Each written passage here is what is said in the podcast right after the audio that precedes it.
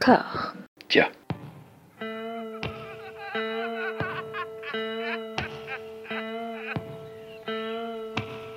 And now for something completely different. Would you like to talk about the meaning of life, darling? Sure, why not? Philosophy for two? Right. Provided the movement never forgets that it is the inalienable right of every man or woman or woman to rid himself or herself or herself. Agreed. Thank you, brother or sister or sister. Where was I? I think you finished. Oh, right. I don't want to talk to you no more, you empty-headed animal food trough whopper. I fart in your general direction. Your mother was a hamster and your father smelt of elderberries. Bonjour et bienvenue à toutes et à tous dans ce deuxième épisode de Discordia consacré à l'immense Sonotion et sa filmographie absolument incroyable. J'ai toujours le plaisir d'être en l'exquise compagnie de Xavier. Comment ça va mon bon? Ah bonjour, bonjour, ça va, très bien, euh, toujours un plaisir et euh, ça va être une émission d'enfer. Il y a beaucoup beaucoup d'énormes dossiers au programme. Je vais te laisser commencer sur euh, bah, quelque chose que je maîtrise mal, que je n'ai pas eu l'occasion de regarder, à savoir sa carrière télévisuelle et en l'occurrence ses débuts, donc avec une série qui s'appelle euh, un drama qui s'appelle Jiko Keizatsu, qui est une Voilà. sorte de, de cold case mais à la sauce drama japonaise. Voilà, c'est ça. Donc euh, le titre, euh, le titre anglais pourrait s'appeler Time Limit Detective. Et en fait, il s'agit d'un policier qui travaille sur les cold cases, mais en fait, lui, il s'occupe de les classer. Et euh, il s'ennuie. Et son hobby dans la vie, c'est en fait de- de- d'essayer de, résoudre ses enquêtes. Sauf que la particularité de la série, c'est que ces enquêtes sont en fait en prescription. Quoi qu'il arrive, s'il résout l'enquête, les coupables ne seront jamais arrêtés. Donc généralement, quand il résout l'enquête, il leur donne juste une, une- carte pour dire qu'il a résolu l'enquête et qu'il promet de ne jamais rien révéler. Le concept est plutôt sympa. Après, c'est vrai que c'est dommage que ce soit un peu traité à la sauce euh, drama. J'imagine un peu ce que ça pourrait donner dans d'autres pays. Ça, il y aurait vraiment des choses intéressantes. En fait, euh, ce notion, il arrive à quand même rentrer euh, ces, euh, ces schémas, euh, les idées qu'on peut retrouver habituellement dans ces films. Certes de manière polissée, mais pas forcément moins efficace. Personnellement, il y a vraiment un des deux épisodes qu'il a réalisé pour cette première saison qui est euh, le sixième, je crois, qui est vraiment un truc sur le temps, un épisode sur le temps. Donc on peut vraiment retrouver ce découpage. En fait, là, c'est une affaire qui n'est pas encore en cold case et qui va le devenir dans trois jours. Et donc du coup, il y a carrément euh, tout le décompte du temps qu'on peut retrouver habituellement dans ces films. Et l'autre euh, chose fascinante en fait qu'il y a euh, sur, sur cet épisode, c'est que comme je vous parle, je vous ai dit, il s'agit d'enquête, sauf que là, c'est un épisode où il n'y aura aucune enquête. Le personnage se barre à un moment, voilà quoi, il n'y a pas d'enquête. Et pourtant, l'épisode, c'est un des plus beaux de la saison. Enfin, personnellement, c'est celui que je préfère de cette saison. La série est pas incroyable, mais franchement, cet épisode, je, je le conseille. Voilà. C'est assez rigolo à regarder. Si, si vous êtes fan de- d'employés de, préfecture dont le travail ne sert à rien, bah, foncez. Retour au cinéma avec un, un film, un pur film de genre, un pur film d'horreur, XT, qu'on connaît un petit peu en France parce que on en a parlé un petit peu parce qu'il y a une actrice, Chiaki Kuriyama, qui est connue comme euh, étant euh, Gogo Yubari euh, dans Kill Bill 1. Le, le film, c'est c'est pas le haut du panier de, de son notion, mais il y a quand même des, euh, des choses assez incroyables. Alors le postulat est complètement branquignol, c'est-à-dire que c'est des, euh, bah, comme le titre l'indique, des, des extensions de, de cheveux euh, maudites, voilà, maléfiques. En fait, on est dans le registre fort bien connu de la J-horror qui est les films à, à la petite fille aux cheveux sales. Voilà, littéralement. Mm. Mais euh, poussé, euh, poussé dans les limites du grotesque, en fait. C'est un film qui est assez mal aimé, soyons honnêtes. Moi, j'ai de l'affection pour celui-là, parce que bon, il y a un moment, il faut quand même se rendre compte de quelque chose. Dans ce genre de film, les cheveux ont toujours une importance capitale. Les cheveux bougent, les cheveux sont vivants. Là, on a quand même un film, c'est une coiffeuse versus des cheveux dans un J-horror. Je sais pas, c'est Hmm. c'est- fantastique comme idée, quoi. Et en fait, il pousse le délire extrêmement loin. Parallèlement à ça, il arrive quand même à mettre des éléments un peu plus sérieux. Il arrive à traiter de l'enfance maltraitée de manière que je, je trouve quand même plutôt pas trop mal. Et je trouve qu'il arrive plutôt bien à jongler entre le grotesque et le sérieux. Il y a aussi quelque chose qui se dégage de, de, de Hext. Il développe vraiment le concept de, de, de la perversité, mais via le fétichisme.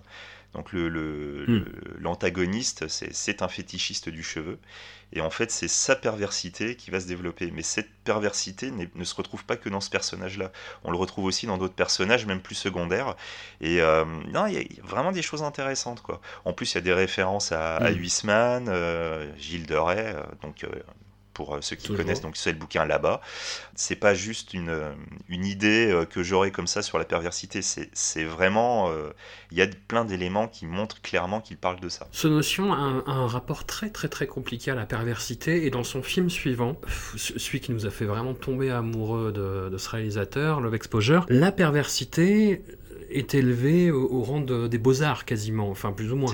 Et le film invite à embrasser cette perversité. C'est là où ce rapport est, très très très étrange. Alors, Love Exposure, c'est ce film monstrueux euh, qui devait être son grand œuvre, qui au final n'est que la moitié de ce qu'il avait en tête, de, son propre aveu. Il y a un making-of qui est absolument euh, terrible, en fait, sur euh, je ne sais plus quelle version du DVD anglais, et où on voit un Sonotion qui est complètement dépité, qui voit le film lui échapper, qui voit en fait sa, comédienne pas forcément à la hauteur de, de ce qu'il imaginait, et, et je sais il, baisse les bras en fait en fin du making-of, et on sent que le film... euh, et du coup on s'attend à voir un film bah, un peu raté, tout n'est pas parfait dans Love Exposure, mais c'est quand même un film incroyable. Ah C'est- c'est- c'est 4 heures qui passent comme euh, une heure et demie. C'est euh, l'histoire donc de trois personnages. Euh, le jeune héros qui nous est présenté en premier, qui est le fils d'un curé catholique qui a perdu sa mère.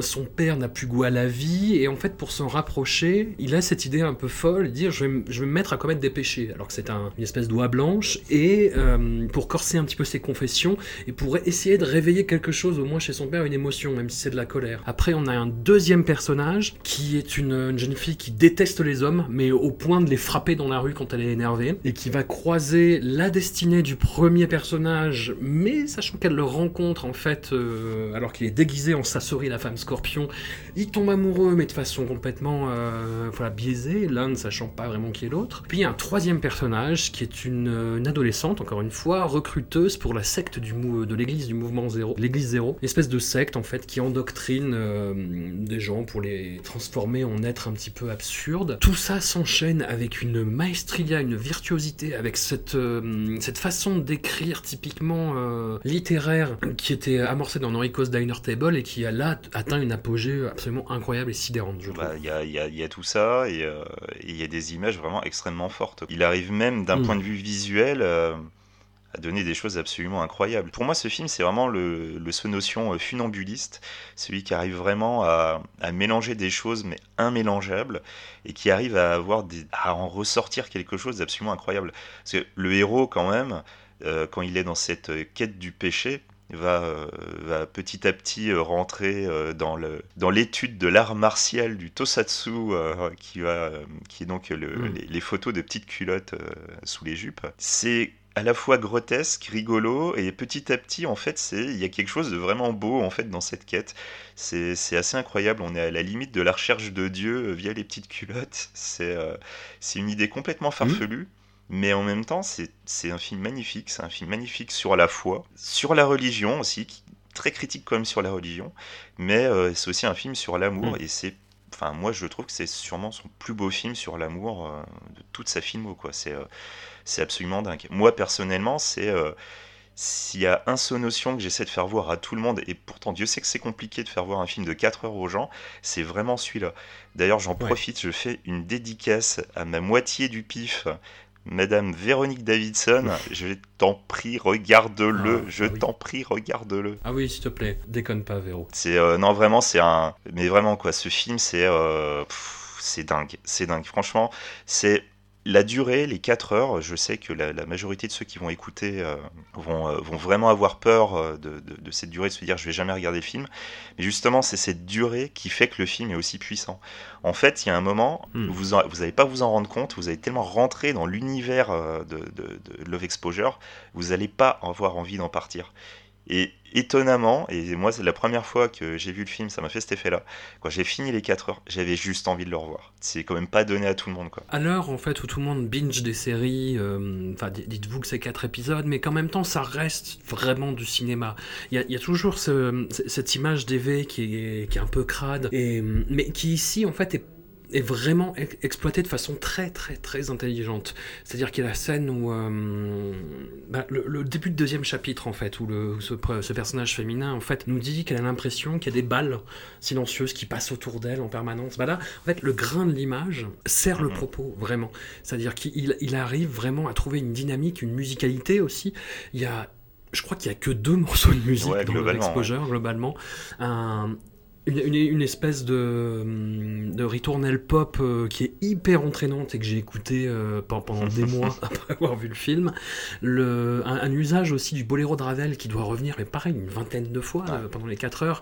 Mais à chaque fois, c'est de façon extrêmement pertinente et extrêmement bien vue et ça amène un rythme, ça amène quelque chose de, fort. Enfin, vraiment, laissez-vous bercer par Love Exposure qui est, qui, qui est un film complètement iconoclaste dans tous les sens du terme, en termes de format, en termes de Hum, d'écriture, en termes de traitement des personnages, de rapport à la religion, c'est-à-dire que c'est, comme tu disais, c'est un film qui parle de foi, qui peut être vu comme euh, blasphématoire, mais qui en même temps respecte profondément la spiritualité. La plus belle scène du film, je sais pas si tu seras d'accord avec moi, c'est euh, les deux personnages qui sont vraiment en, crise, mais à un point que je ne peux pas vous raconter sans vous trop spoiler le film. Et la jeune fille, en fait, il commence à se battre sur une plage, et la, la jeune fille prend le dessus, elle lui récite l'épître aux Corinthiens avec les larmes aux yeux. J'ai beau euh, avoir totalement renié mon éducation catholique, cette scène m'a ah ému aux larmes, vraiment. Enfin, c'est, ça faisait longtemps que j'avais pas ressenti la puissance ah de la mais mystique. Vraiment, c'est, euh, c'est, euh, c'est beau, c'est.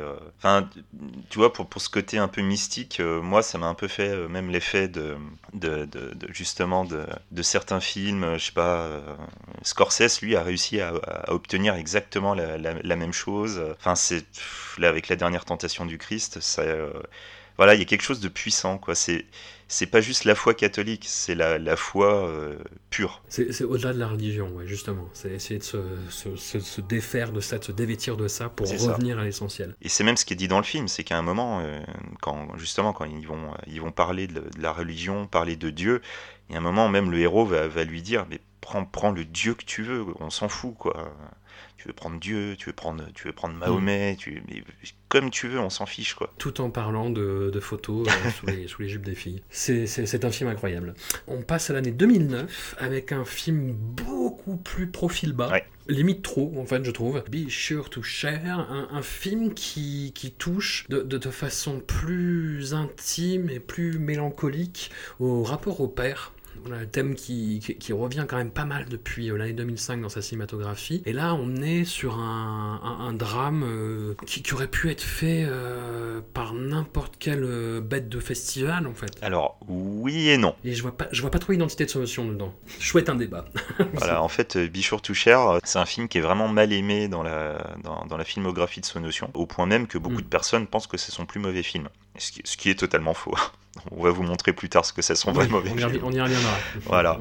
Mais euh, Bichour Touchère, en fait, c'est euh, à la base c'est un film de, de, commande. Donc il s'agit d'un drame intimiste sur la, la, perte du père. Sauf qu'en fait, ce notion vient de perdre son propre père. Donc, euh, bah, comme vous le savez, la figure du père a toujours été euh, centrale dans ces films, toujours très compliquée, et c'est lié à sa propre relation compliquée avec son père. Jusque là, bon, le film est souvent critiqué pour un, son classicisme on est tellement habitué à voir ces caméras virevoltantes, pleines d'énergie. Là, c'est absolument pas ça. Là, on est vraiment dans le plan posé, très très classique. Et là, par contre, où je ne suis pas d'accord, c'est lorsqu'on est, on est en train d'évoquer son sentimentalisme. Je pense que le véritable problème, c'est qu'en fait, c'est un, film qui arrive après Love, Exposure. Beaucoup des films, en fait, de, de Sonotion sont, euh, sont en fait évalués en fonction des gros classiques que sont euh, Suicide Club ou euh, Love Exposure.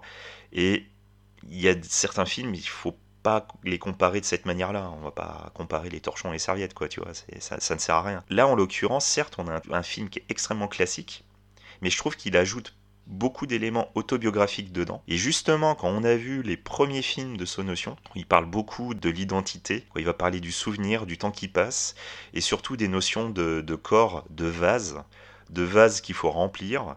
En fait, Bichour Touchère a un message que je trouve peut-être pas suffisamment clair, mais qui n'est pas le message que tout le monde, euh, message auquel tout le monde pense.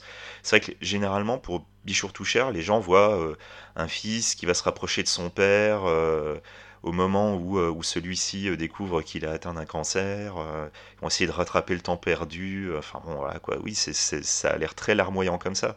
Mais la particularité du film, c'est que au départ, on voit ça, et petit à petit, on va voir les souvenirs du héros avec ce père. En fait, on va se rendre compte que le père, c'est un père tyrannique, qui était en plus le prof de sport de l'école et tout. Et en fait, très souvent, on va voir le fils qui va penser que son père, euh, tiens, il a fait ci, il a fait ça, machin. Et après, on va voir le vrai souvenir, et c'est pas du tout ce qui s'est passé.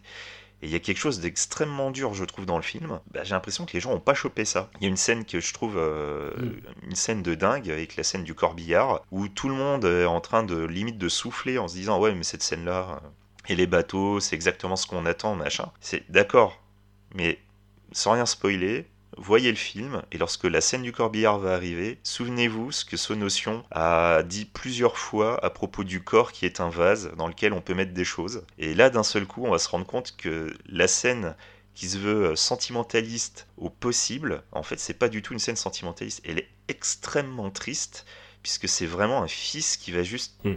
Vivre un fantasme à ce moment-là, quoi. Et c'est, euh, extrêmement dur. Je hmm. conseille de le voir quand même. C'est, c'est pas son meilleur film, je suis d'accord mais c'est pas le film que tout le monde euh, a tendance à décrire. C'est pas un gros mélo, c'est un film qui est, qui est d'une immense pudeur, mais, mais qui de fait, du coup, est très, euh, très effacé. Hmm. En fait, très, très en, à distance et en recul vis-à-vis de son sujet, qui est peut-être trop, trop ah, prégnant pour le réalisateur à ce moment-là, mais je dis pas que c'est un mauvais film. Je dis, je dis juste que c'est. Ouais, faut pas le voir après les, les, gros gros chocs ou la trilogie de la haine. Alors après, ça, il y a un film que, dont je découvre le titre et l'existence du coup qui s'appelle Make the Last Wish. C'est, euh, alors ça, c'est un film qui est euh, assez compliqué à voir je ne vous le cache pas. Oui, c'est un long métrage et euh, en fait c'est un film qui, a, qui était non terminé et qui avait été projeté dans une rétrospective japonaise en 2011. Donc c'est assez particulier. C'est une sorte de mélange entre le drame et le documentaire sous couvert de fantastique. Donc il s'agit d'une compétition de talent qu'on va suivre. Donc en fait c'est une sorte de télécrochet on va dire, un peu type Nouvelle Star ou machin. Où en fait on est à la recherche de la petite sœur japonaise d'Avril Lavigne. En fait Avril Lavigne va se produire euh, en concert euh, à Tokyo. Et euh, donc du coup, on cherche euh, l'équivalent japonais.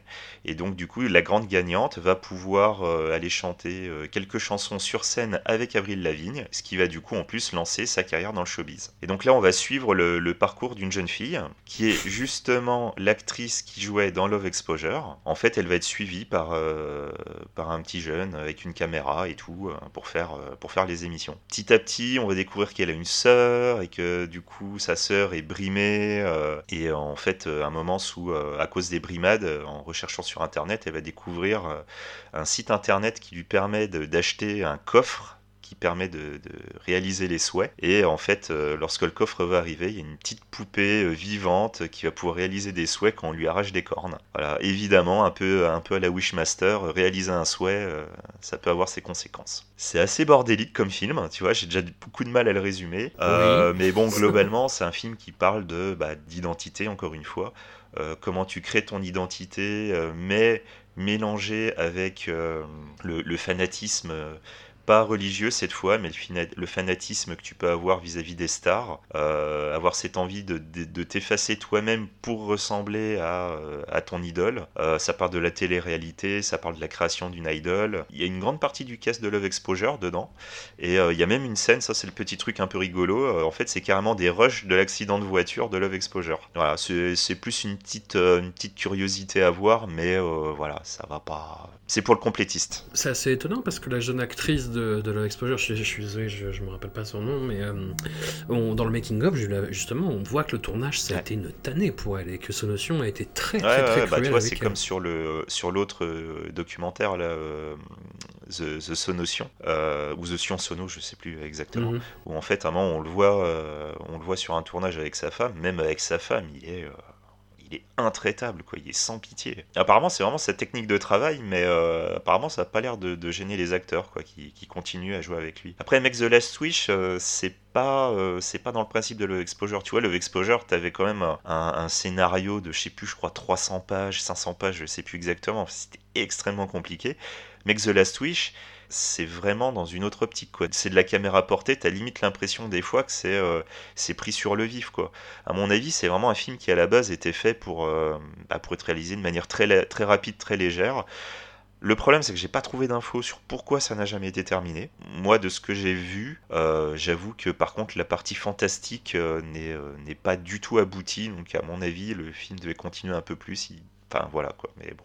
On va passer au deuxième volet de ce qu'on a appelé la trilogie de la haine avec euh, peut-être son film le plus terrible, dans, dans, tous les sens du terme, le plus nihiliste en tout cas, Cold Fish. Donc une euh, vague adaptation d'un fait divers euh, qui était vraiment arrivé au Japon, un couple de, de tueurs en série, plus ou moins. Sonotion en fait arrive sur le projet et se rapproprie totalement le, scénario, quitte à ce que le scénariste d'ailleurs en garde un souvenir un petit peu amer. Euh, il s'en confie dans les bonus du DVD anglais du coup, en disant bon, c'est pas tout à fait ce que j'avais écrit, mais voilà. Et Sonotion, en fait, en fait un film euh, vraiment à la Sonotion, c'est-à-dire qu'on commence par ces scènes de dîner euh, qui sont typiques de ces films où en fait les, membres de la famille ne se disent rien, où on sent qu'il y a un malaise, on sent que le, patriarche qui est censé porter justement euh, ce, noyau nucléaire, et ben, en fait ne tient pas vraiment la distance, et se, perd un petit peu dans la difficulté financière, va rencontrer ce qu'on appellerait aujourd'hui un mal alpha, un espèce de, de, de, de battleur avec euh, énormément de charisme et qui s'avère être un tueur en série qui va l'embringuer dans sa spirale meurtrière sans nous épargner aucun détail. Le film met beaucoup beaucoup de temps à se lancer en fait et hum, encore une fois on retrouve pas forcément cette espèce de d'aisance virevoltante ou d'écriture très euh, très littéraire et très exaltée de, ces films précédents. Euh, c'est au contraire quelque chose de très mécanique qui est construit en cercle concentrique avec beaucoup de répétitions, des images qui des trajets en voiture qui se répètent, des plans qui reviennent sans qu'on sache vraiment pourquoi, et le film s'emballe dans sa deuxième moitié pour devenir l'un des films d'horreur les plus terrorisants, je trouve, de la décennie. Goldfish, c'est vraiment pas la joie, quoi. Euh, il mérite vraiment son titre Goldfish, hein, vraiment. Non. Bah, en plus, le, la partie qui est marrante, c'est qu'à la base, Goldfish, c'est produit pour la Sushi Typhoon, donc qui est une branche de, la Nikatsu euh, spécialisée dans le gore, et c'est eux qui ont produit The Machine Girl ou euh, Tokyo Gore Police. On est assez loin de Coldfish, hein, on est même un petit peu à l'opposé. Et là, on a un film extrêmement dur, extrêmement froid, qui va questionner le rôle du père, qui va questionner la virilité de l'homme au Japon. Et après, derrière, il y a encore hmm. énormément de thèmes qui vont arriver la, déconstruction de la famille, euh, l'écrasement de l'individu, euh, le, poids social, la perversité, encore une fois. Il arrive vraiment dans, des, dans les recoins les, les plus, euh, les plus pointus de, de la psyché humaine. Et, et petit à petit, on, on, on va comprendre en fait comment le héros va en arriver là où il va en arriver. Quoi. Ah, c'est un, film extrêmement dur. Hein. Je conseille vraiment pas aux gens de le regarder s'ils se disent euh, c'est ce notion, ça va être un peu grotesque, un peu rigolo. Non, les gars, là. Euh, bah, ça, l'est, parce que le film devient tellement gore au bout d'un moment que. Enfin, on est. Hum, hum, hum, enfin, il y, a presque du rire nerveux, tellement on va loin dans le dans l'ignoble. Enfin, après, c'est pas non plus euh, une explosion, mais c'est que la, façon dont le, tueur euh, et son épouse, d'ailleurs, qui est sa partenaire de crime, se débarrassent des corps. disons quoi, il y a cette espèce de rituel qui se met en place, et au fur et à mesure, au, cas où on devienne insensibilisé à ce, à ce rituel-là, bah, le, film devient de plus en plus graphique et accompagne la, la, la, spirale cauchemardesque du héros. Quoi. Le film est, euh, est dingue et c'est euh, d'ailleurs, enfin pour moi dans la filmographie de Sonotion, mm. c'est un, un, des films où les acteurs jouent le mieux et c'est euh, ça y joue énormément sur la qualité du film. La femme de, justement du, du, mal alpha, c'est c'est l'actrice qui jouait dans Snake of June, qui était de Shinya Tsukamoto, qui est, qui est une actrice mais absolument incroyable. Et il y a, cette scène vers la fin où, euh, où, elle, où elle, commence à mélanger le, les, notions d'amour, de sexualité et de violence. C'est euh, c'est absolument incroyable. Quoi. Tu vois de quelle scène je parle? Euh, Non, c'est dingue. C'est vraiment dingue. Quoi. Oui, oui. Oui, où tout se fait dans des, des, éclats de rire absolument atroces en plus. Et, et, et le film, enfin, à chaque fois qu'on pense avoir franchi un cap, le film va plus loin. Il n'y a pas vraiment de climax, il y a une suite de scènes choquantes euh, d'un point de vue psychologique. Si la fin de No Echoes Diner Table vous avez un petit peu impressionné, bah sachez que là ça va encore plus loin. Cold Fish, c'est euh, je trouve que c'est le mélange parfait entre l'idée que les gens se font de son- d'un sonotion euh, uniquement porté sur le gore et, euh, et le sonotion euh, plus auteur qui va vraiment aller racler dans les tréfonds de l'âme Mm. et aller te montrer le, là, là où c'est le plus noir. Coldfish, c'est euh, Mm. étonnamment dans la trilogie de la haine, c'est un peu, euh, j'ai l'impression, pas le mal aimé, mais le, le moins aimé. Parce que c'est vrai qu'il est peut-être moins euh, beau comme le prochain film dont on va parler, et euh, moins euh, foutraque extrême et, et, surtout sans lueur comparé à Love Exposure. Quoi. Bah après, après oui, c'est le plus désagréable en tout cas. C'est celui qui se livre le moins facilement. Moi, cela dit, il y a la scène de bascule justement où le personnage de tueur révèle, enfin révèle déjà qu'il est un tueur au, personnage principal et de, fait le prend en otage à ce moment-là et lui révèle sa philosophie de la vie qui est totalement nihiliste quoi. Où il dit mais mais ferme ta gueule, on n'est que des fourmis sur un caillou qui flotte dans l'espace, euh, rien n'a de sens. euh, pourquoi on se prendrait la tête en fait? Enfin, ce que, ce que je dis, ça a l'air bateau, mais la façon dont l'acteur le dit, l'acteur qui est absolument incroyable en plus, qui. Enfin, c'est même pas qu'il cabotine, c'est qu'il est vraiment plus grand que la vie en fait, comme disent les Américains. Et la, la façon qu'il a délivré de ce monologue est glaçante. Oui, c'est un, un des moments les plus effroyables, je pense, du cinéma Ouais. d'horreur euh, des années 2010. Et donc le dernier volet de la trilogie de la haine, euh, et non le moindre, hein, tout- c'est ces trois films, Love Exposure, Cold Fish et Guilty of Romance, donc le dernier, sont, sont, sont vraiment tous euh, plus fous les uns que les autres. Celui-là revient à la construction en chapitre, il se place sous la férule littéraire, lui, de Kafka. Pas, pas les œuvres les Mm. plus, les, les plus évidentes et les plus connues, mais, mais vraiment par des, des- des jeux de citations qui se font écho au fur et à mesure de la narration. Et il va aussi, euh, dans, comme tu le disais, dans- ouais, vers des penchants graphiques euh, qui, Ouais, qui deviennent de plus en plus fous au fur et à C'est, mesure que le euh, film vraiment avance. le- Quitte à tomber un peu dans le dispositif. Voilà, c'est ça, c'est exactement ça. Après tomber dans le dispositif, euh, c'est marrant que tu parles de ça parce que c'est vrai que c'est, il tombe pas encore, mais c'est vrai que plus il va avancer dans sa filmographie et moins ce sera évident de ne pas tomber dans le dispositif. Mais bon, ça, on verra ça un peu plus tard. Est-ce que tu as vu la, la version longue du film? Oui, alors, euh, alors en fait, pour expliquer à tout le monde, en fait, il existe deux versions de Guilty of Romance. Il y a la version euh, dite internationale et la version extended. La différence entre les deux, c'est 20 minutes. C'est un, carrément un, un rôle quasi complet qui, euh, qui disparaît dans la version internationale. Donc en fait, dans la version internationale, il y a une pseudo-enquête euh, avec une femme flic, euh, bon voilà, qui est pas très très présente.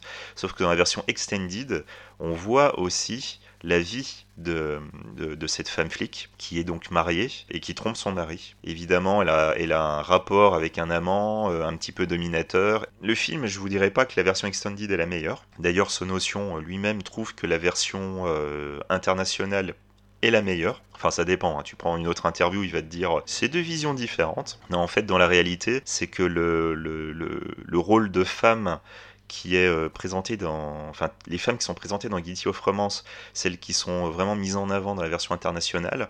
Du coup, quand on a la, la, femme flic en plus, ça amoindrit la puissance du message.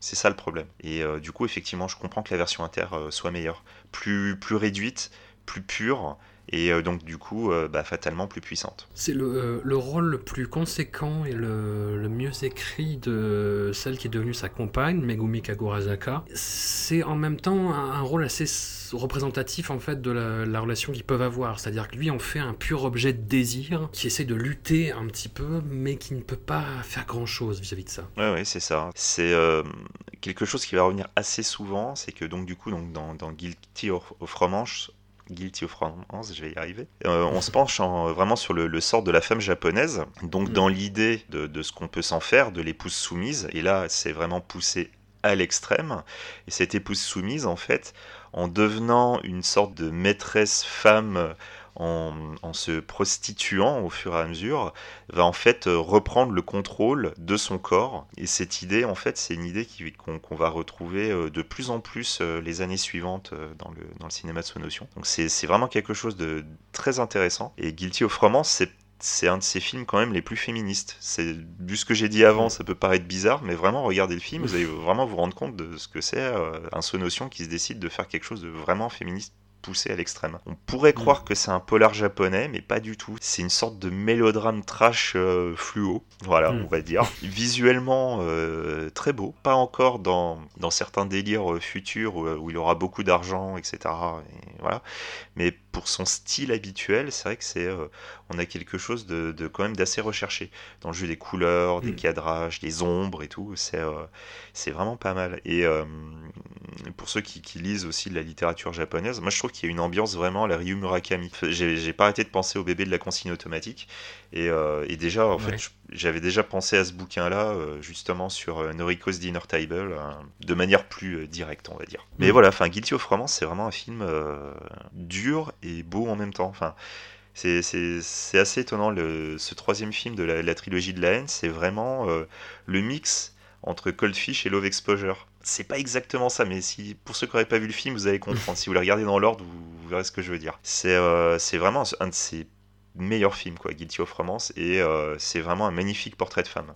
Vraiment, c'est euh, dingue, quoi. Vraiment, j'adore ce film. Alors on continue à explorer la, la- la schizophrénie totale de ce notion avec le prochain film. Là, on est toujours en 2011. euh, une adaptation de manga, Imizu, qu'il réalise et qu'il scénarise et qui en fait a été complètement euh, dé- dé- détourné de, de son optique de base par le drame de, de Fukushima, Exactement. qui, qui maintenant apprenne totalement le film et hum, qui aurait pu être quasiment euh, bah, le quatrième film euh, d'une quadrilogie de la haine en fait, puisque c'est un film qui est aussi d'une violence mais, mais saisissante, où en fait les parents euh, veulent se débarrasser de leurs enfants, mais, mais littéralement en fait, c'est-à-dire que le jeune héros, euh, par exemple son père n'a- n'arrête pas de lui dire mais suicide-toi s'il te plaît, ce qui est assez horrible en fait, et c'est l'un des éléments de ce film qui moi, par contre, c'est ça qui me dérange un petit peu, pousse les potards de l'hystérie. Ce notion euh, n'est pas étranger au concept du théâtre de la cruauté d'Antonin Artaud. Bah là, on y est. C'est-à-dire que les personnages n'arrêtent pas de hurler. Il y a juste une scène, et, et je pense que c'est fait exprès, où, qui, du coup est très belle, où d'un coup les deux personnages principaux arrêtent de hurler, se posent l'un à côté de l'autre, murmurent, parlent normalement. Et puis après, le personnage se lève et se met à courir, à hurler. Enfin, voilà. C'est c'est un peu ma limite euh, que je peux avoir par rapport à, à cette approche-là. Je sais pas si toi tu partages ça, mais. Et justement, moi je trouve que le, le, le- côté euh, hystérique, euh, c'est euh, c'est justement une des plus belles choses du film. C'est parce que du coup, Ouais. on, on parle quand même, beau- certes, on parle beaucoup de Fukushima. Ça parle, ça parle des enfants et ça parle des enfants dans la société japonaise. D'ailleurs, là où, euh, ce que tu as dit tout à l'heure n'est- pas con du tout, c'est que effectivement, si tu regardes Cold Fish, on parlait du père, Guilty of Romance, on parle de la femme, on pourrait dire un peu de la mère quelque part, et après d'un seul coup, tu parles des enfants. Là, dans, dans cette partie des enfants, comme les fois précédentes, on a quelqu'un qui est euh, écrasé. On a quelqu'un qui n'arrive pas à Mm. s'exprimer. C'est quelqu'un qui essaie désespérément de s'exprimer. Si tu regardes bien euh, le, le film, très souvent, en fait, il va se retrouver euh, physiquement effacé. Tu vois, par exemple, recouvert de boue, machin, il est, il est invisible. Et c'est vrai qu'à un moment, quand il va péter un fusible, c'est en se, c'est vraiment se bariolant de couleurs, en devenant visible aux yeux de tous. C'est euh, voilà, il y a quelque chose de vraiment très très beau. Et ce cri audio qu'on a tout le long du film, c'est littéralement le cri de la jeunesse versus la société euh, bouffie de conformisme euh, japonaise. Et du coup, en fait, c'est un écho même dans toutes les autres sociétés. hein. Je dis juste japonaise, mais, mais concrètement, euh, non, ça pourrait s'adapter un peu partout. C'est euh, vraiment un, Mm. un film euh, très très étonnant. C'est vrai qu'au départ, il est euh, un peu malaisant comme film. Tu vois pas trop où ça Mm. va aller. C'est- vraiment bordélique à la base. Et c'est vrai que les, les toutes premières minutes du film, pareil, sont, euh, sont assez étonnantes. Parce que en fait, le film va commencer directement sur la balade des menus propos de François Villon. Donc c'est un poète. Et en fait, c'est euh, c'est une litanie de celui qui connaît tout mieux que lui-même. Et en fait, on, dans les toutes premières minutes de film, vraiment les, trois premières minutes, c'est littéralement un résumé de, tout ce qu'on va voir après. Les personnages sont super. Euh, même les personnages secondaires, j'adore le, le perso du yakuza euh, qui refuse, enfin qui, qui- qui refuse d'accepter de l'argent sale. Ce- Celui-là, il est, euh, il est absolument incroyable. C'est un film vraiment beau et euh, j'aurais tellement envie de dire pourquoi j'adore ce film, mais si je le dis, je vais spoiler, donc je, je ne vais pas le faire. Mais vraiment, regardez-le il y a un truc, je trouve que l'idée, elle est, ah, elle est chouette, quoi. Elle est vraiment super chouette. Mais c'est vraiment un film magnifique sur l'identité, une nouvelle fois. Plus pur, euh, quelque part que Noriko's Dinner Table. deuxième volet de son diptyque sur, euh, sur la catastrophe de Fukushima, The Land of Hope, en 2012, l'année d'après, où il retombe un petit peu dans, bah, dans, dans, le cinéma à la Be Sure to Share ou, ou d'autres esthétiques comme ça, mm. beaucoup plus posées. Mais rétrospectivement, en fait, sur le moment, le film m'a un peu laissé de marbre, un peu laissé froid, mais en fait, en y repensant et en, en revoyant bah, toute sa filmographie, je me dis que c'est totalement cohérent. C'est-à-dire qu'en fait, euh, ce notion, par rapport à la catastrophe, envisage l'après et il montre en fait une société japonaise bah, qui continue à vivre comme si de rien n'était, juste avec des max à, oxygène ou parfois non, en retournant. Euh, en fait, il, montre ce phénomène dont on a parlé un petit peu récemment euh, dans les journaux internationaux, c'est-à-dire que des habitants euh, proches de la catastrophe de Fukushima bah, retournent vivre là-bas comme s'il ne s'était rien passé. Et c'est ce que nous montre le film, et ce que je trouve assez fou d'ailleurs, rétrospectivement. Mm, mm, mm. Tu vois, The, Land of Hope, pareil, encore une fois, c'est un, un, film où les gens peuvent être butés par le classicisme euh, que, que ce notion euh, utilise. Mais par contre, là, dans le, dans le détail qui est assez rigolo, c'est qu'il a déjà dit en interview qu'en fait, Land of Hope, bah, euh, voilà quoi, il avait envie de, bah, d'avoir de bonnes critiques aussi, hein, ça peut lui arriver de temps en temps. Et en fait, il a fait, parce que c'est un fan de Verhoeven, il a fait comme Verhoeven, il a fait un film donc qui était le quatrième homme, un film qui a tous les atouts pour se mettre les critiques dans la poche, et effectivement, ils ont mordu à l'hameçon. Mais Bon, après, ça reste sa notion. Hein. Il n'a pas juste fait un petit exercice comme ça. The Land of Hope euh, parle vraiment de beaucoup, beaucoup, beaucoup, beaucoup de choses. Et euh, c'est vrai que Fukushima, c'est mm. euh, c'est un contexte. On sent la colère de ce notion. Ça, c'est vraiment des films où on sent le plus sa colère. Mm. Peut-être que le film, c'est le seul bémol que je mettrais, peut-être que le film aurait peut-être mérité à être fait plus tard. Je pense que le, dans l'urgence, sa colère éventuellement empêche peut-être une certaine subtilité, mais euh, il y a des scènes euh, absolument magnifiques. La danse sous la neige, euh, c'est un plan de dingue.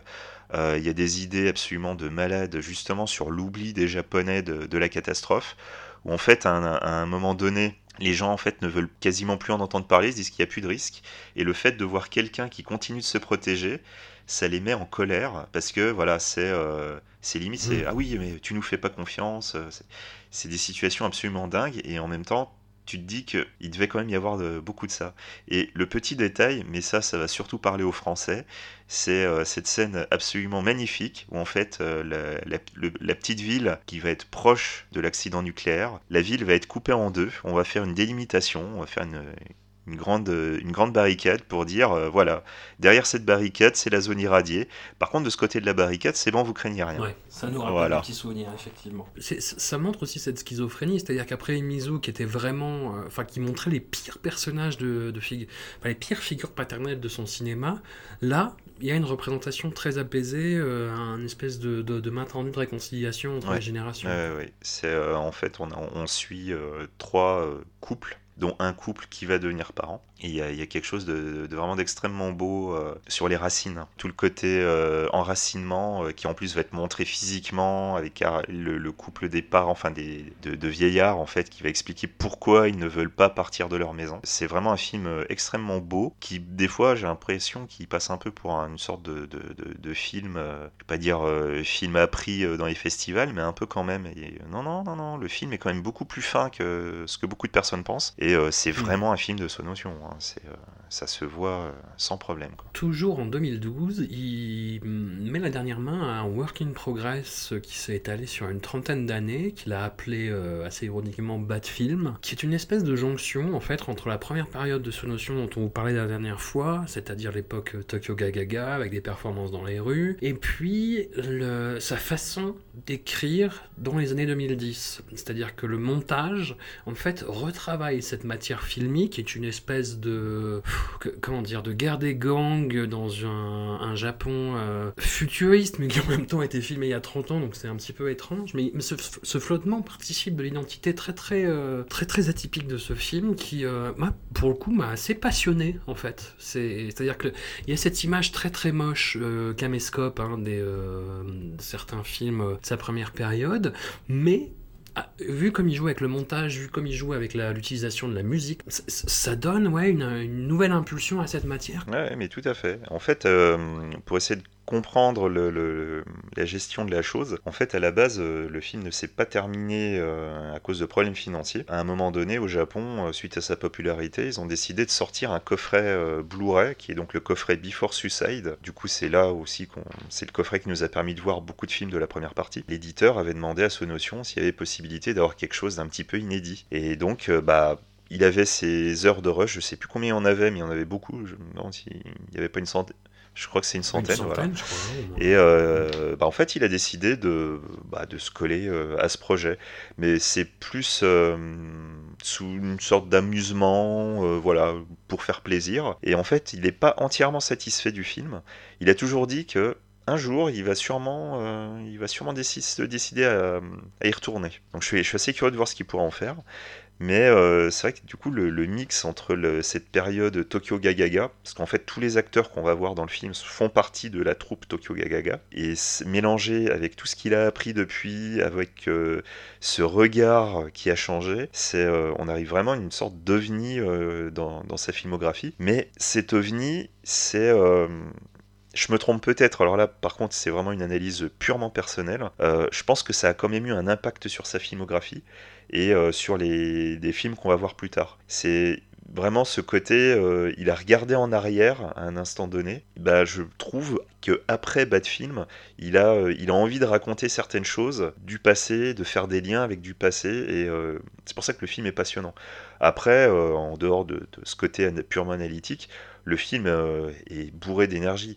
C'est quoi qu'on en dise au fur et à mesure des années, ce notion, il il s'est un petit peu calmé. C'est sûr qu'on regarde Love Exposure, ça paraît pas euh, évident tout de suite, mais il y a l'énergie de la jeunesse qui n'est plus là. Il y a une folie euh, maîtrisée maintenant, mais il n'y a plus ce côté euh, brûlant qu'il y avait à l'époque. Et là, par contre, on arrive à retrouver ce, côté brûlant et ça fait vraiment du bien. Quand on regarde les films de, de, ces films dans l'ordre, c'est euh, ce petit rappel d'un seul coup, ça, fait plaisir, ça permet vraiment de, repenser à tout ce qu'on a pu voir avant et ça va permettre en plus de mieux apprécier la suite. Donc c'est, pour moi, c'est vraiment une sorte de, jalon, qui est pourtant un bonus à la base, un simple bonus pour moi, je trouve extrêmement important dans sa filmographie. Mm, Non, mais regardez-le, c'est vraiment une. Enfin, regardez-le après avoir vu une Oui, bien sûr, d'autres films de ce notion quand même, mais ça vaut vraiment le coup d'œil. Et puis, je pense que ça sera la... c'est une bonne porte d'entrée vers cette première partie de Ouais. filmographie qui est quand même pas facile. C'est un peu moins brut, mais tout en gardant euh, un côté, euh, cette image de l'époque, voilà, on va dire gentiment. Cette espèce de work in progress hum, forme un binôme un peu étrange avec le film suivant, Why Don't You Play in Hell, qui date de 2013, qui est un film beaucoup plus abordable. En fait, je pense que beaucoup de, hum, de spectateurs sont venus à ce notion par ce film qui avait été euh, édité en France euh, par, ma, pas, par Man Movies, mais qui avait été dis- euh, Ouais. dispo en fait avec le magazine. Je pense que beaucoup de gens ont découvert comme ça, et c'est un film qui est, ouais, qui est très abordable parce que il y a, le film fait, ne fait que deux heures, entre guillemets. Il y a toute la dernière partie, donc je sais pas, trois, entre trois quarts d'heure et une demi-heure de massacre, mais, mais, mais vraiment quelque chose de très très très graphique, un petit peu, et même qui lorgne beaucoup, je pense, du côté du final du premier Kill Bill, euh, dans l'utilisation de la musique notamment, mais ça ne se limite pas à ça, c'est-à-dire qu'il y a vraiment une, une réflexion un peu amère et assez mélancolique, justement, sur euh, cette envie de faire du cinéma, cette question de trahir un petit peu ses idéaux, de trahir ses proches dans cette quête de pureté qu'on veut avoir de temps en temps. Le tout dans un objet, dans un objet comme je le disais, qui est bi- bizarrement plus abordable parce que ça reste voilà, du, du- du grand guignol en fait, la violence. C'est pas traumatisant comme ça peut être dans, dans Cold Fish ou euh, Guilty of Romance. C'est vraiment de la tripaille euh, avec en plus quelques images absolument magnifiques et un, côté très très slapstick. C'est un, film euh, qui peut être vu de deux manières en fait. Tu peux à la fois voir le film comme si c'était, ma foi, un film tout à fait euh, classique, de, enfin classique, un film de Yakuza. Mais si jamais tu as vu les, premiers films de Sonotion, là d'un seul coup, il y a, y a une autre lecture qui va arriver. Et c'est là où justement, quand tu parles de Tarantino, c'est exactement comme Kill Bill. C'est que il y a énormément de choses qui parlent du cinéma, puisqu'on va, on va voir des gens en train d'essayer de tourner un film. Ça va parler de Yakuza, il va y avoir un climax ultra violent, ultra sanglant. Mais il y a, ça parle aussi du cinéma. Et quand je dis que ça parle du cinéma, c'est non seulement ça parle du cinéma en faisant des références à des films que, que ce notion euh, aime, mais en même temps, il va réussir à faire des liens avec ses anciens films. Il y a carrément des scènes, euh, en l'occurrence, euh, à un moment, on voit les, les, jeunes cinéastes qui vont regarder un film, un film néo-noir, qui est Eya, donc le fameux film The Room dont on avait parlé dans la première partie. Après, on va voir une, une bande-annonce qui est nommé donc le sabre des loups, donc euh, Blood of Wolf. Et en fait, Blood of Wolf, c'était un, c'est un projet euh, non abouti de Sonotion de 2012 qui devait euh, co-réaliser avec Tak Sakaguchi, qui était donc la, star de Versus de Ryueki Tamura. Et donc ce projet inachevé a quand même donné lieu à des images. Donc je sais pas, peut-être que c'était pour, pour vendre le film ou autre. Et pareil, il va, remettre ce, cette, cette fausse bande-annonce dans ce film. Et en fait, en créant plein de liens comme ça, il va vraiment parler de son amour du cinéma, il va parler de son parcours, et surtout, et c'est là peut-être l'élément le, plus beau de Why Don't You Play in Hell, c'est que du coup, il va parler de ce besoin de filmer, et ce besoin de filmer qui est vital. Et grâce à, ce, Why Don't You Play in Hell, je pense qu'on peut comprendre comment on peut arriver à certaines années où le mec il va sortir 5, 6 films d'un coup. C'est pas comme du Mickey, c'est. Mm le mec il fait ça pour vivre, c'est euh, son fuel, euh, c'est son oxygène, c'est voilà, il faut filmer quoi qu'il arrive, quoi qu'il en coûte, et c'est vraiment de ça dont parle le film en fait. Il y a aussi un aspect euh, assez, assez intéressant, assez perturbant aussi, c'est que le film démarre par, par une publicité pour les brosses à dents. Je mets un gros warning. Quand vous aurez vu le film, cette publicité va vous suivre pendant trois semaines. Vous êtes prévenu. Ben oui, mais parce qu'en plus, ils arrêtent pas de le répéter pendant tout le film. parce qu'en gros, euh, c'est une des, des, héroïnes du film, qui est une fille de Yakuza, se prévoyait une grande carrière de comédienne, et donc elle a, réalisé ce spot de pub pour, euh, pour un dentifrice quand elle avait 8-10 ans, je sais plus, quelque chose comme ça. En fait, sa carrière est morte dans l'œuf, mais tout le monde se rappelle de cette pub, et tout le monde lui chante en permanence, et c'est quelque chose qui va revenir, si tu veux, dans, dans le film, comme euh, Ah oui, tu as fait ça, tu as fait ça. C'est-à-dire, elle va être identifiée que comme la, jeune fille qui a fait ça. Sachant que cette chanson va revenir dans, dans Love and Peace comme euh, un des morceaux euh, du groupe de rock, euh, au moment où le groupe de rock perd son identité. ça va revenir aussi dans la série Mina Esperdayo, mais en version punk. Enfin, c'est justement, ça va devenir un motif un petit peu récurrent de sa filmographie en disant, voilà, je, ne suis pas que l'homme d'un seul hit. Et justement, justement, autre détail euh, qu'il faut noter aussi, c'est que Why Don't You Play in Hell, en fait, c'est un vieux projet qui datait de, plus de 10 ans. C'est important de le souligner car en fait, là, on va rentrer dans un, dans un cycle. Et euh, c'est véritablement ce qui va se passer de plus en plus souvent. notion, il a beaucoup tourné, et là, après Why Don't You Play in Hell, on va quand même sentir une certaine fatigue créatrice. Alors, on le sent pas tout de suite, mais euh, beaucoup de films, euh, enfin beaucoup de réalisateurs ont fait ça à un moment dans leur carrière. Je pense à Terry Gilliam, je pense à Kitano, des gens qui à un moment se sont retrouvés en panne d'inspiration ou, en, ont commencé à, réduire la cadence. Et à un moment, ils ont eu besoin de, se repencher sur leur propre cinéma, voire de le déconstruire euh, totalement, le déconstruire comme Kitano, voire de le détruire un peu comme Lynch, comme Terry Gilliam. Et euh, Why Don't You Play in Hell, quelque part, c'est un film que très souvent les gens vont, vont en parler de manière comme un film bourrin, enragé. Et paradoxalement, moi je trouve que Why Don't You Play in Hell, c'est peut-être un film euh, plus touchant, plus personnel et euh, qui annonce vraiment beaucoup de choses. Et en fait, bon, à l'époque, on s'en rendait pas compte quand on le voyait, mais rétrospectivement, euh, la, suite de sa carrière, c'est euh, c'est il y a un après Why Don't You Play.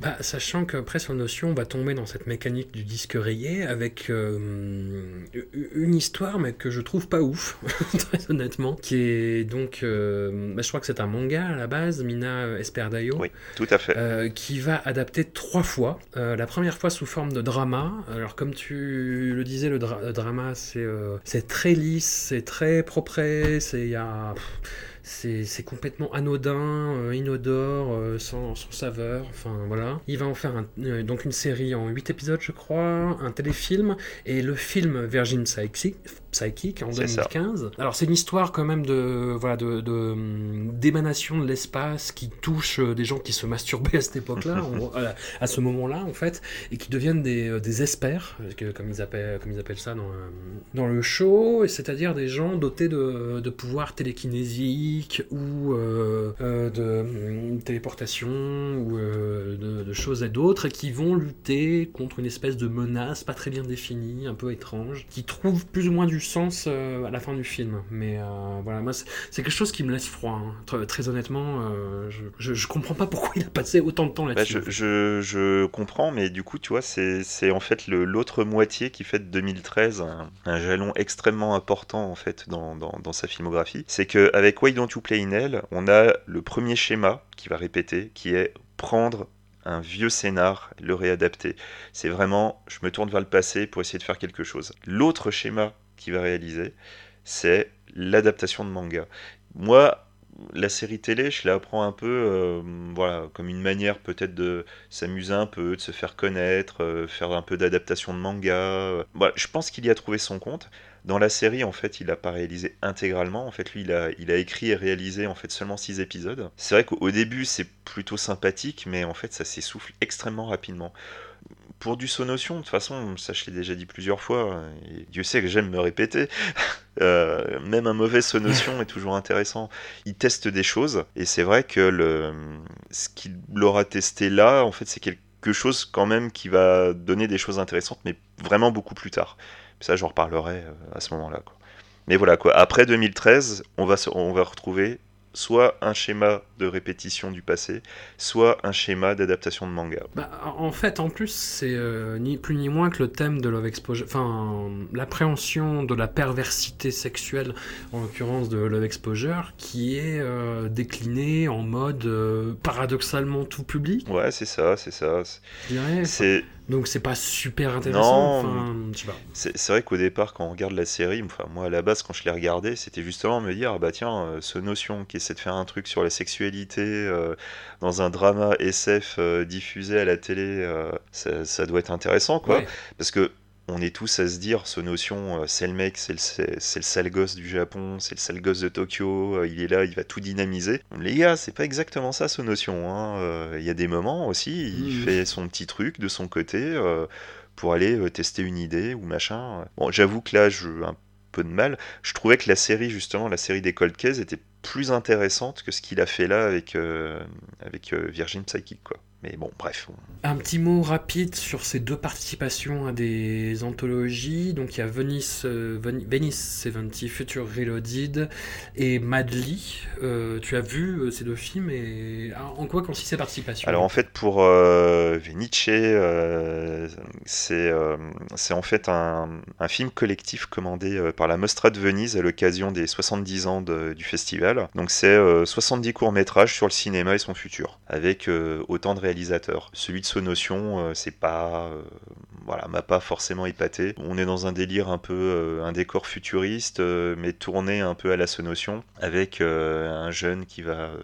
filmer des choses ça va partir dans un gros délire avec un carton qui dit euh, mon futur c'est le cinéma du futur le futur du cinéma c'est mon futur Euh, voilà c'est bon je trouve ça voilà c'est un peu facile quoi Donc ça c'est fait, ok.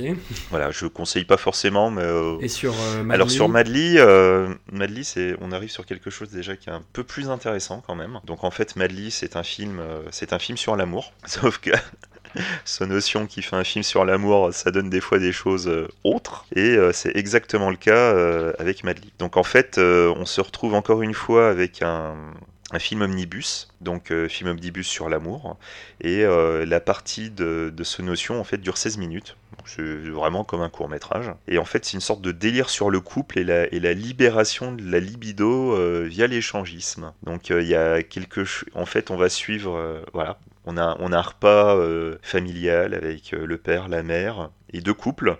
Donc en fait, il y a deux sœurs qui sont chacune avec euh, leurs petits amis. Et en fait, il y a un des couples qui va bientôt se marier. Et donc la sœur de la future mariée va commencer à lui demander Mais t'es sûr que tu veux te marier? Euh, T'es sûr que c'est ce que tu veux faire? Donc euh, la, future mariée comprend pas trop la question. Et après, quand les deux couples vont discuter dans la chambre, la sœur va commencer à leur expliquer que voilà, elle aimerait qu'ils viennent avec eux dans une boîte échangiste et tout. C'est vrai que le couple qui va se marier, en fait, est extrêmement bridé sexuellement. Et en fait, en accompagnant ce couple, c'est là que vraiment qu'ils vont se libérer dans une orgie. Et en fait, cette, euh, cette libération de la, de la sexualité euh, va euh, se transférer au fur et à mesure euh, dans les personnages. C'est assez délirant et euh, il y, a un plan de repas familial que je trouve absolument sublime dans le film. Franchement, c'est très très sympa quoi. Je, le conseillerais déjà plus celui-là. Franchement, regardez-le, c'est euh, plutôt cool, c'est assez rigolo, un peu facile quelque part. Ça parle de la sexualité à nouveau, de cette manière débridée qui va en plus annoncer un, de ses futurs excellents films qui sera donc anti-porno.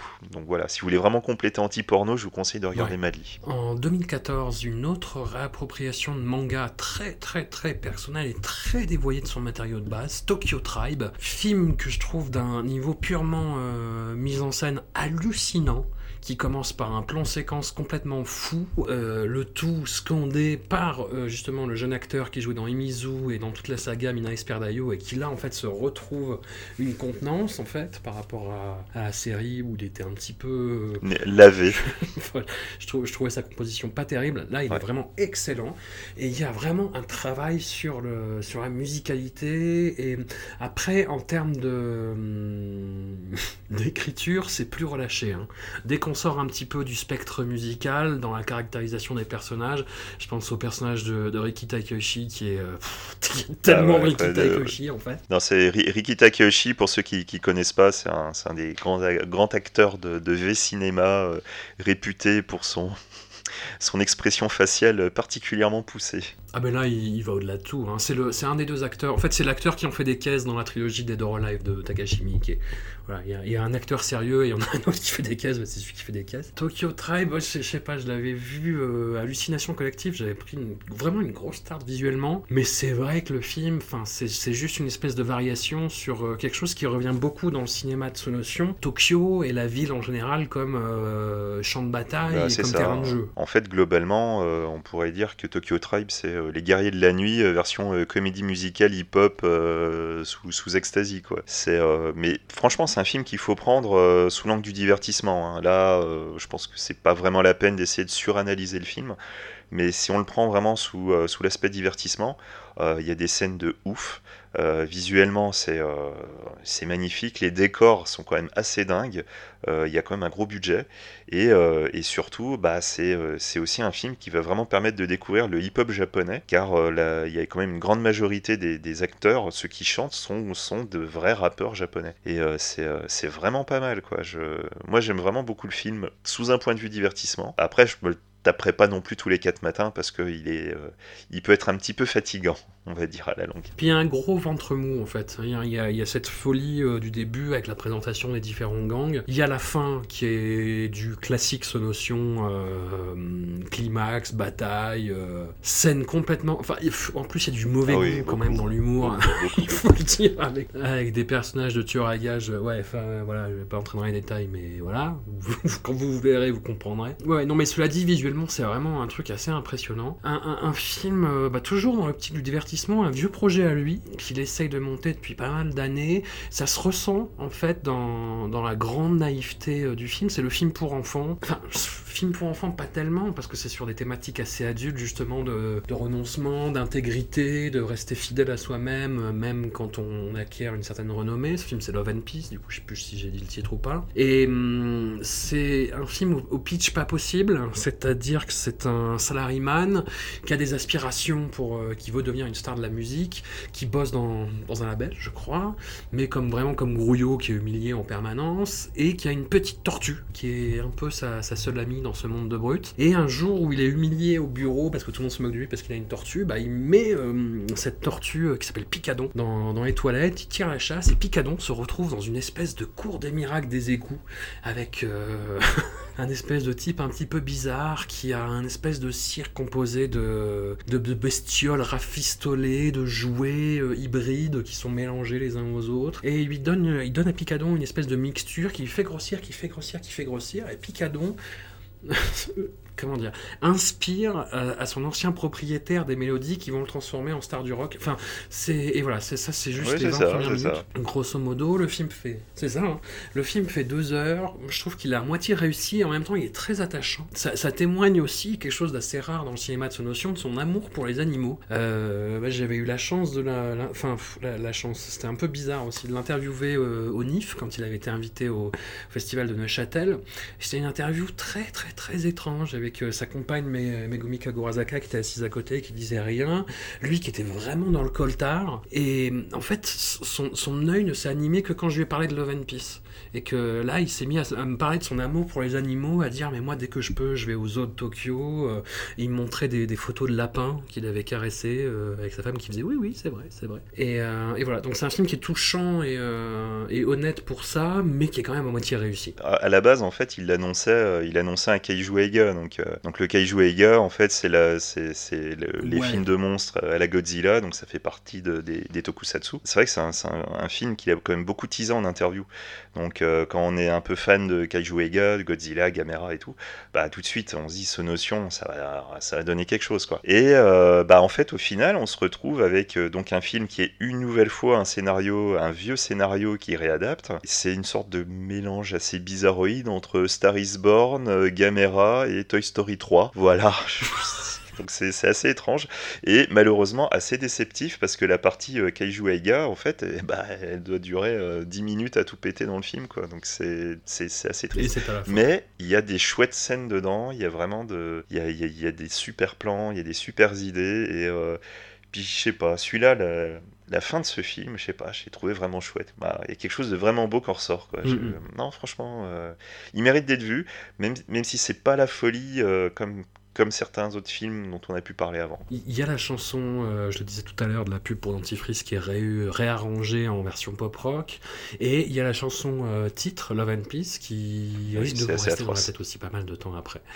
On continue sur le, sur le round assez impressionnant de l'année 2015 avec euh, alors une adaptation de manga qui est peut-être la moins personnelle, Chingu- Shinjuku Swan. En fait, ce notion, à chaque fois qu'il il dit à chaque fois que j'adapte un manga, les auteurs limite font leur deuil de leur œuvre en sachant Là, que je c'est vais en pas le faire autre chose. Bah là, je, je vois pas, je vois pas quel était le projet déjà à la base. Shinjuku Swan, c'est une histoire de, de scouts, des gens qui, euh, qui repèrent des jeunes filles dans la rue euh, pour leur offrir des jobs qui s'apparentent Oui, quand oui, même plus ça. ou moins à de la prostitution. C'est euh, bo- bosser dans les love hotels, dans les bars. Et c'est le film le moins féministe de ce notion. Peut-être, j'ai envie de dire. Enfin, on va parler des deux en même temps. hein. Le, deuxième, donc, t'as le premier, Shinjuku Swan, qui date de 2015, et Shinjuku Swan 2, qui date de 2017. Les deux ont des photos euh, absolument magnifiques. Ouais. C'est vraiment. euh, Bah, gros- budget. Visuellement, les films sont beaux. Gros, gros budget et euh, surtout Shin- Shinjuku Swan, euh, le premier du nom, c'est vraiment un. Il a cartonné. C'est un énorme succès. Je crois même que c'est le plus gros succès de, de Sonotion. hein. C'est un truc absolument de dingue. Et pour un film où effectivement on retrouve pas vraiment Sonotion, c'est des, des petites bribes de ci de là, parce qu'évidemment on parle des travailleuses du sexe, donc forcément il, il met quelques petits, quelques petits détails, mais euh, c'est pas non plus euh, incroyable les, les scènes de combat euh, du film, si je me souviens bien, je crois même qu'en plus c'est son pote euh, Tak Sakaguchi qui les a réalisés. Ah oui, d'accord, en plus. Voilà, Shinjuku Swan, quand il a commencé à. Enfin, quand il y a eu ce succès, forcément, ça a amené un deuxième film. Le deuxième film, c'est encore pire. C'est, comme, comme je te l'ai dit, c'est pour moi, Shinjuku Swan 2 est le plus mauvais film de Sonotion. Et c'est le plus mauvais film parce que je vais dire le truc le plus cruel pour Sonotion, c'est un pur produit. Voilà, ça n'a pas d'âme. C'est. Voilà. Alors après, c'est sûr, les. Ça ne raconte Non, rien. non, rien du tout. Le, j'ai jamais vu. Il y a le dans le 2, il y a Tadanobu Asano qui joue le l'antagoniste. Je l'ai jamais vu joué de façon aussi éteinte et aussi mécanique. les films sont très beaux visuellement, il y a, mais, mais ouais, et dans le fond, c'est un reniement, mais total de tout ce qu'il a dit auparavant, quoi. C'est-à-dire que c'est euh, la, joie dans l'esclavage pour les, pour les femmes, en fait. C'est ça. C'est... Euh, on, vous offre un job, vous êtes mieux payé que dans votre job d'avant, et vous la fermez, et vous êtes contente. Et d'ailleurs, elles le sont. Oui, bah oui, oui, oui. Mais le, truc, c'est qu'en fait, euh, en, dans l'année 2015, donc il y avait le téléfilm de Mina Esperdayo, donc euh, Love and Peace, euh, il y avait euh, Virgin Psychic, Tag, Shinjuku Swan. Ça fait beaucoup pour un seul homme quand même dans, la même année. Et le problème, c'est que bah, dans ces cas-là, et Mickey justement est très, très coutumier du fait, c'est qu'il y a des films qui sont un peu plus personnels, où il va être un peu plus dans la chose, et puis on a d'autres, bah voilà quoi, c'est du produit, c'est du vite fait, il n'y a pas de réflexion. Shinjuku Swan, c'est clairement ça. Un film où il y a un peu plus de réflexion quand même, même si je trouve le film euh, très très très bancal et assez maladroit dans ses intentions. Tag, un film qui tente de renouer avec les introductions choc telles qu'on les aime chez Sonotion, c'est-à-dire Suicide Club, avec euh, un bus rempli de jeunes écolières qui tout d'un coup en fait va se retrouver euh, euh, toutes les écolières vont être décapitées par une espèce de lame invisible, à l'exception d'une seule, qui donc deviendra l'héroïne, et qui va aller de monde en monde, euh, accompagnée euh, bon gré mal gré par deux camarades de classe. C'est un film qui est intéressant pour un Sonotion, pour justement ce traitement euh, des personnages féminins, pour l'érotisation des écolières, pour ce rapport euh, justement au rôle de la femme dans la société japonaise, qui va prendre un tournant vraiment what the fuck euh, dans la deuxième partie du film, et une mise en abîme très très très cruelle, mais que je trouve partiellement réussie, voire assez raté dans la toute dernière partie. Enfin, c'est un film qui est intéressant, mais qui est, qui est quand même trop inégal pour être tout à fait honnête, je trouve. Ouais. Moi, je l'aime un petit peu plus que toi, apparemment. en fait, euh, à la base, euh, il y a eu un, roman qui s'appelle Ryaru Onigoko, qui a donné ensuite lieu à cinq films. Les cinq films sont euh, plus ou moins éloignés du roman du même nom. Et en fait, ce notion, lui, son adaptation est encore beaucoup plus éloignée. Il garde vraiment juste un certain principe, mais, euh, mais c'est tout. Le, film commence comme un film d'horreur, et en fait, petit à petit, on va arriver à une sorte de cauchemar gore métaphysique sur la musique de Mono. Mono, c'est du post-rock euh, atmosphérique, qui va aller euh, questionner le rôle de la femme. En fait, quelque part, c'est comme si on prenait les thèmes de Noriko's Dinner en mode métaphysique, grotesque et gorace. Tout le monde ne va pas adhérer au style de tag. Après, je trouve le film plutôt intéressant, mais je trouve qu'il est euh, finalement plus intéressant pas dans, dans, ses excès justement.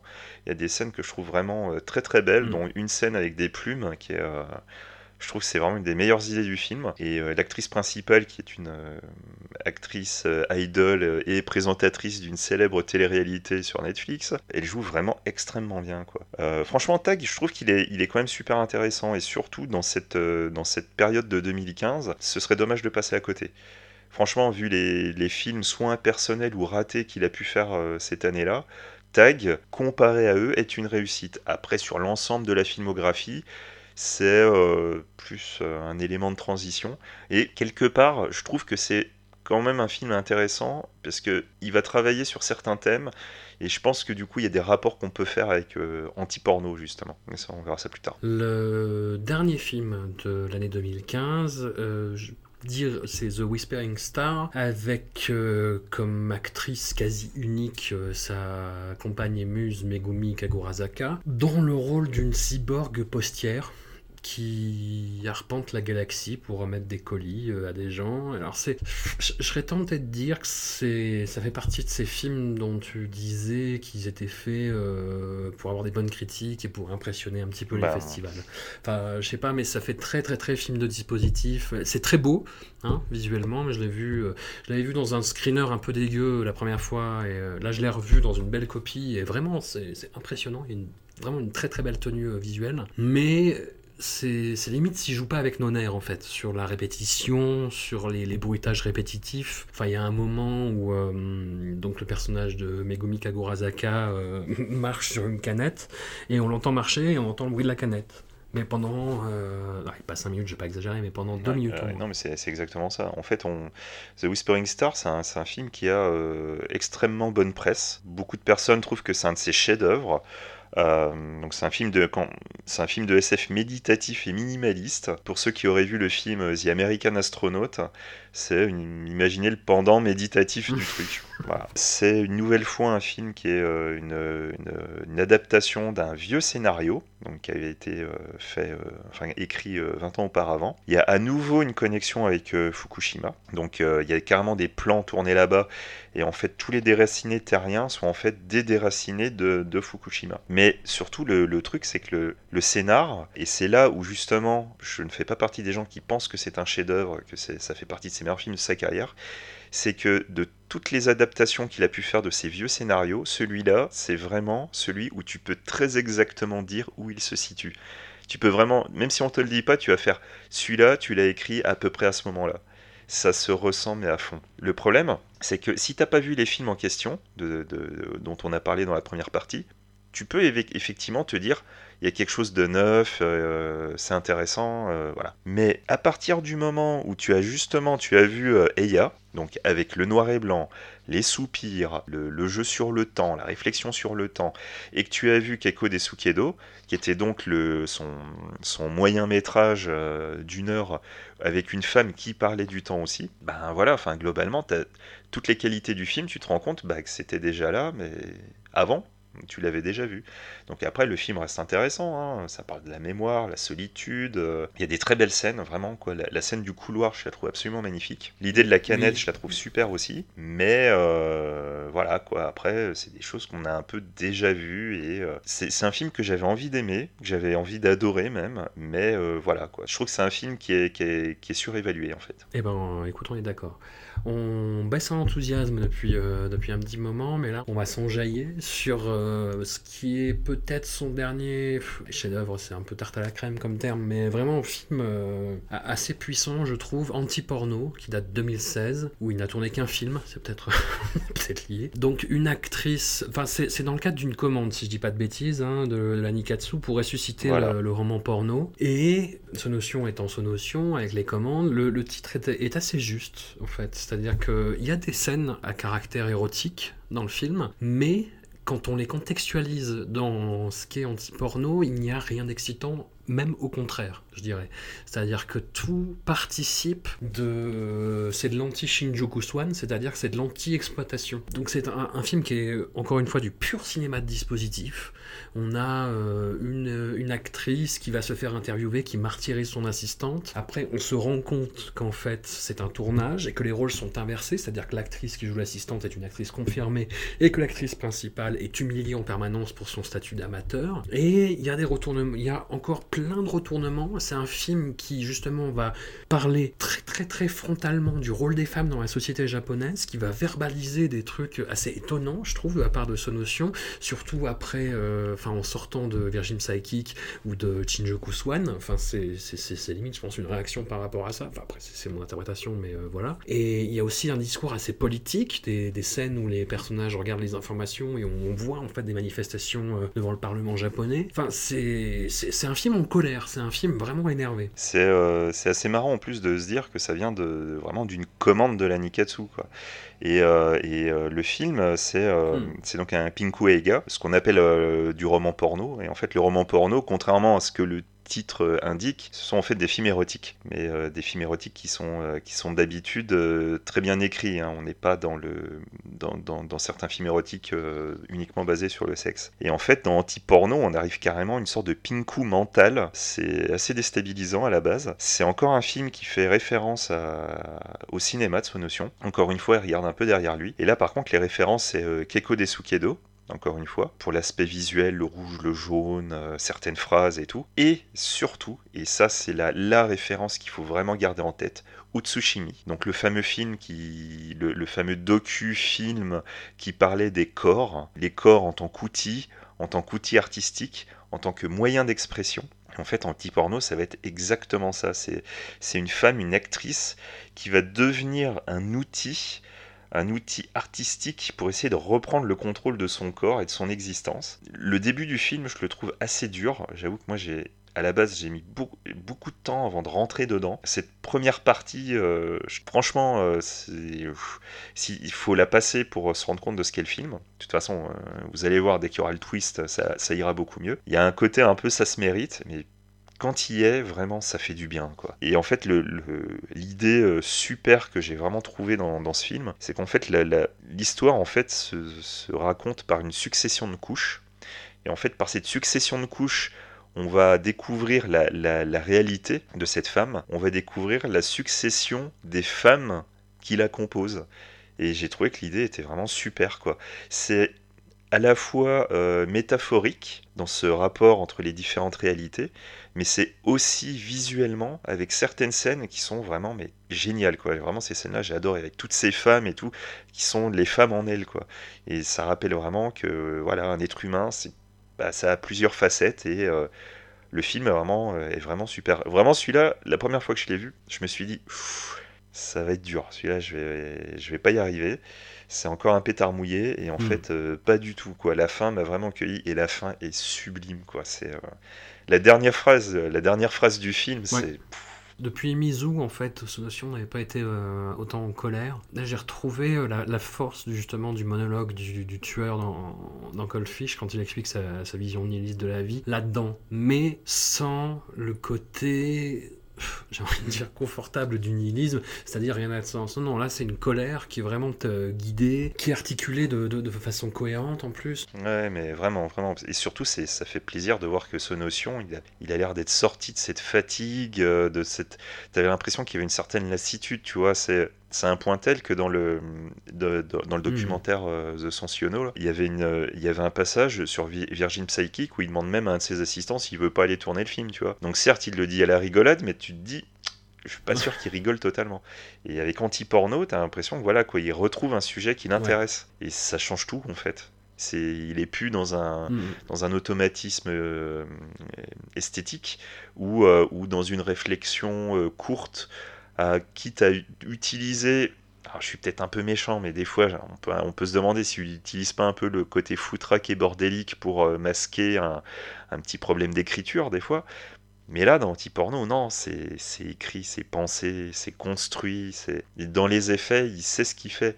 Même cette première partie qui peut être euh, compliquée à s'enquiller, franchement, c'est sûr qu'il l'a fait exprès c'est évident. Non, carrément, voyez-le, c'est vraiment une, grande surprise, une grande et belle surprise. À, contrario, j'ai envie de dire, de, de, l'œuvre suivante, une série. Euh, est-ce que c'est une commande Est-ce que c'est euh, fait pour Amazon directement? Non, non, non, non ça c'est fait par Amazon. Ça, une, euh, ça fait partie des Amazon Original, donc c'est produit par Amazon directement. Et c'est une des productions Amazon, comme elle avait été Kamen Rider Amazons excellente série euh, Tokusatsu. D'accord. Donc la série s'appelle Tokyo Vampire Hotel et c'est une espèce de comment décrire ça? De, brouet fantasmatique sur le genre du, vampire où son notion en fait jette plein d'idées euh, dans un chaudron mélange en espérant que ça tienne. J'avoue que tout ne tient pas forcément. La mythologie notamment du, de la série est très très très bancale. Et après euh, voilà c'est ça, qui est énervant avec lui que même dans les trucs les, plus euh, maladroits et mal branlés, il y a des plans sublimes. Même dans le film Virgin Psychic, la fin, je la, trouve vachement bien. Euh, et même dans Tokyo Vampire Hotel, qui est un truc euh, pas possible. Voilà, si, je vous raconte l'histoire, si je vous raconte un, petit résumé des trois premiers épisodes, vous, vous allez rigoler et vous aurez raison. Mais dans ces trois premiers épisodes et dans les cinq suivants, il y a, des choses, euh, il y a plein d'idées visuelles qui, qui, rachètent le tout. Est-ce que toi, tu avais vu le, montage euh, de deux heures, je crois, qui était un espèce de condensé justement de la série Alors moi, du coup, j'ai vu les deux versions. C'est deux expériences qui sont euh, complètement différentes. Mais c'est assez étonnant parce qu'en fait, du ah, coup, la série télé t'es dans un univers, alors il y aura des choses qui vont te plaire, d'autres qui vont pas te plaire évidemment. Puis t'as ce côté baroque, foutraque, euh, beau, euh, dramatique, euh, tout, en tout en gardant, en plus, il arrive quand même à faire des références à, Utsushimi ou encore Keiko des Hein. Il y, a une vraie obsession hein, sur, ces, sur ces deux films-là. Moi j'aime la série, ça, je la trouve vraiment sympathique. Le film, par contre, c'est euh, encore plus bordélique, foutraque et, euh, et speed. Bah, en fait, le film, il dure, euh, je crois, deux heures et demie. Et en fait, ça essaie d'adapter l'équivalent de 400 minutes. C'est complètement bordélique, on comprendrait pas tout. Enfin, je pense, moi, ayant vu la série, du coup, ça m'a pas gêné, mais si on n'a pas vu la série, je mets au défi de, à quelqu'un de me raconter l'histoire correctement. Justement, là, tu as un condensé du meilleur de la série. Donc euh, c'est vraiment expérience, euh, voilà, l'impact euh, sensitif en fait de Tokyo Empire Hotel est plus important quand tu regardes le film. C'est vraiment, c'est la décharge, tu te prends vraiment une, une claque. Par contre, pour le côté peut-être plus réflexif, je parle pas vraiment du côté histoire parce que comme tu le dis, l'histoire elle se tient pas vraiment, mais euh, dans toutes les réflexions qu'il peut avoir, parce qu'il y a encore des réflexions sur la société, sur la ville, etc. Là, par contre, vaut mieux avoir la série. Et c'est vrai qu'on on est dans cet autre rythme où euh, il va y avoir des instants plus calmes et tout. Et d'un seul coup, il va y avoir un éclat et, en fait, du coup, le, côté sensoriel est différent. C'est vraiment le petit instant de calme et d'un seul coup, il y a le, petit instant éclatant qui arrive et du coup, cet instant éclatant, lui, il va être comme démultiplié, tu vois, comme t'en as pas 25 d'affilée, euh, quand t'as un effet, tu le ressens tout de suite, il est fort, il est puissant. L'autre, c'est frénétique, c'est voilà quoi, c'est c'est épuisant. Donc euh, voilà, c'est euh, camarade, choisis ton camp. voilà. J'aurais du mal à vous conseiller l'un ou l'autre, quoi. Si euh, voilà, c'est question de goût. regardez les deux, puis vous verrez, quoi. Et hum, je vois une dernière référence dans la liste que tu m'as fournie. Est-ce que tu as eu le temps de le voir du coup? Ouais, j'ai eu le temps de le voir. Alors j'aimerais en dire du bien, mais j'ai pas du tout de bien à en dire, je suis désolé. Donc, il s'agit de Kusoyaro Tutsukuichiki Sekai, alias The Bastard and the Beautiful World, qui est euh, une nouvelle fois un film omnibus. Et donc en fait c'est un film euh, dans lequel on va retrouver euh, trois acteurs qui sont en fait trois membres d'un ancien bo- boys band japonais qui cartonnait. C'est un film complètement bordélique. Donc en fait ce notion lui réalise le début du film où en fait on va suivre un pianiste qui va nous raconter l'histoire d'une femme qui court. Forcément tu reconnais ce notion et qui est, euh, qui est poursuivi euh, par une bande de yakuza. J'ai trouvé ça euh, très très très très très très très bordélique.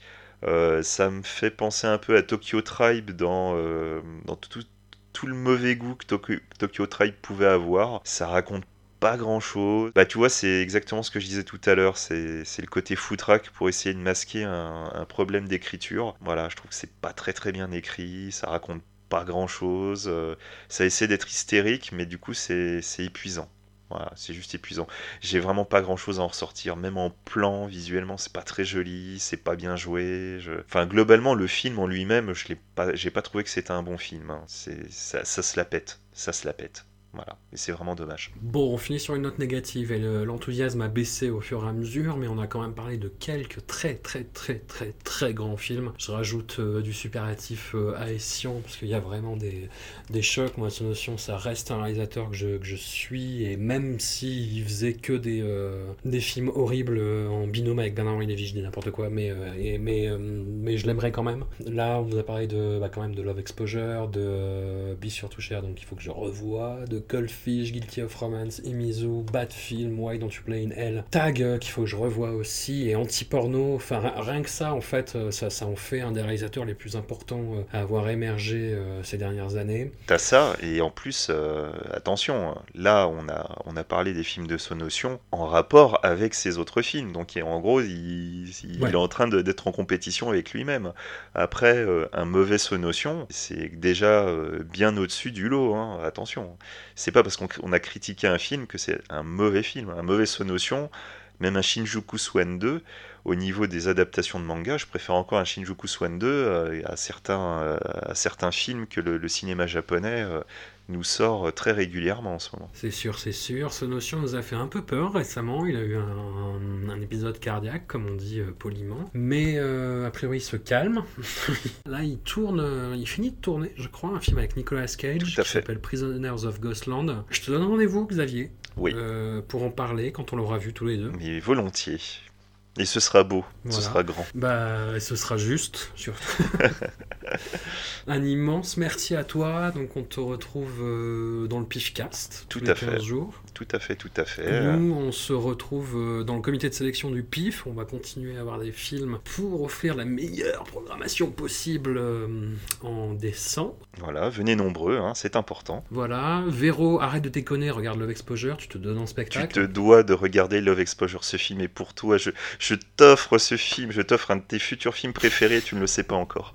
Un immense merci à toi, Xavier, d'avoir passé tout ce temps à parler de ce réalisateur qui nous est cher et à tout vite. bah oui, à tout vite, et merci beaucoup de m'avoir invité. C'était un immense plaisir de parler avec toi et de Sonotion. Salut.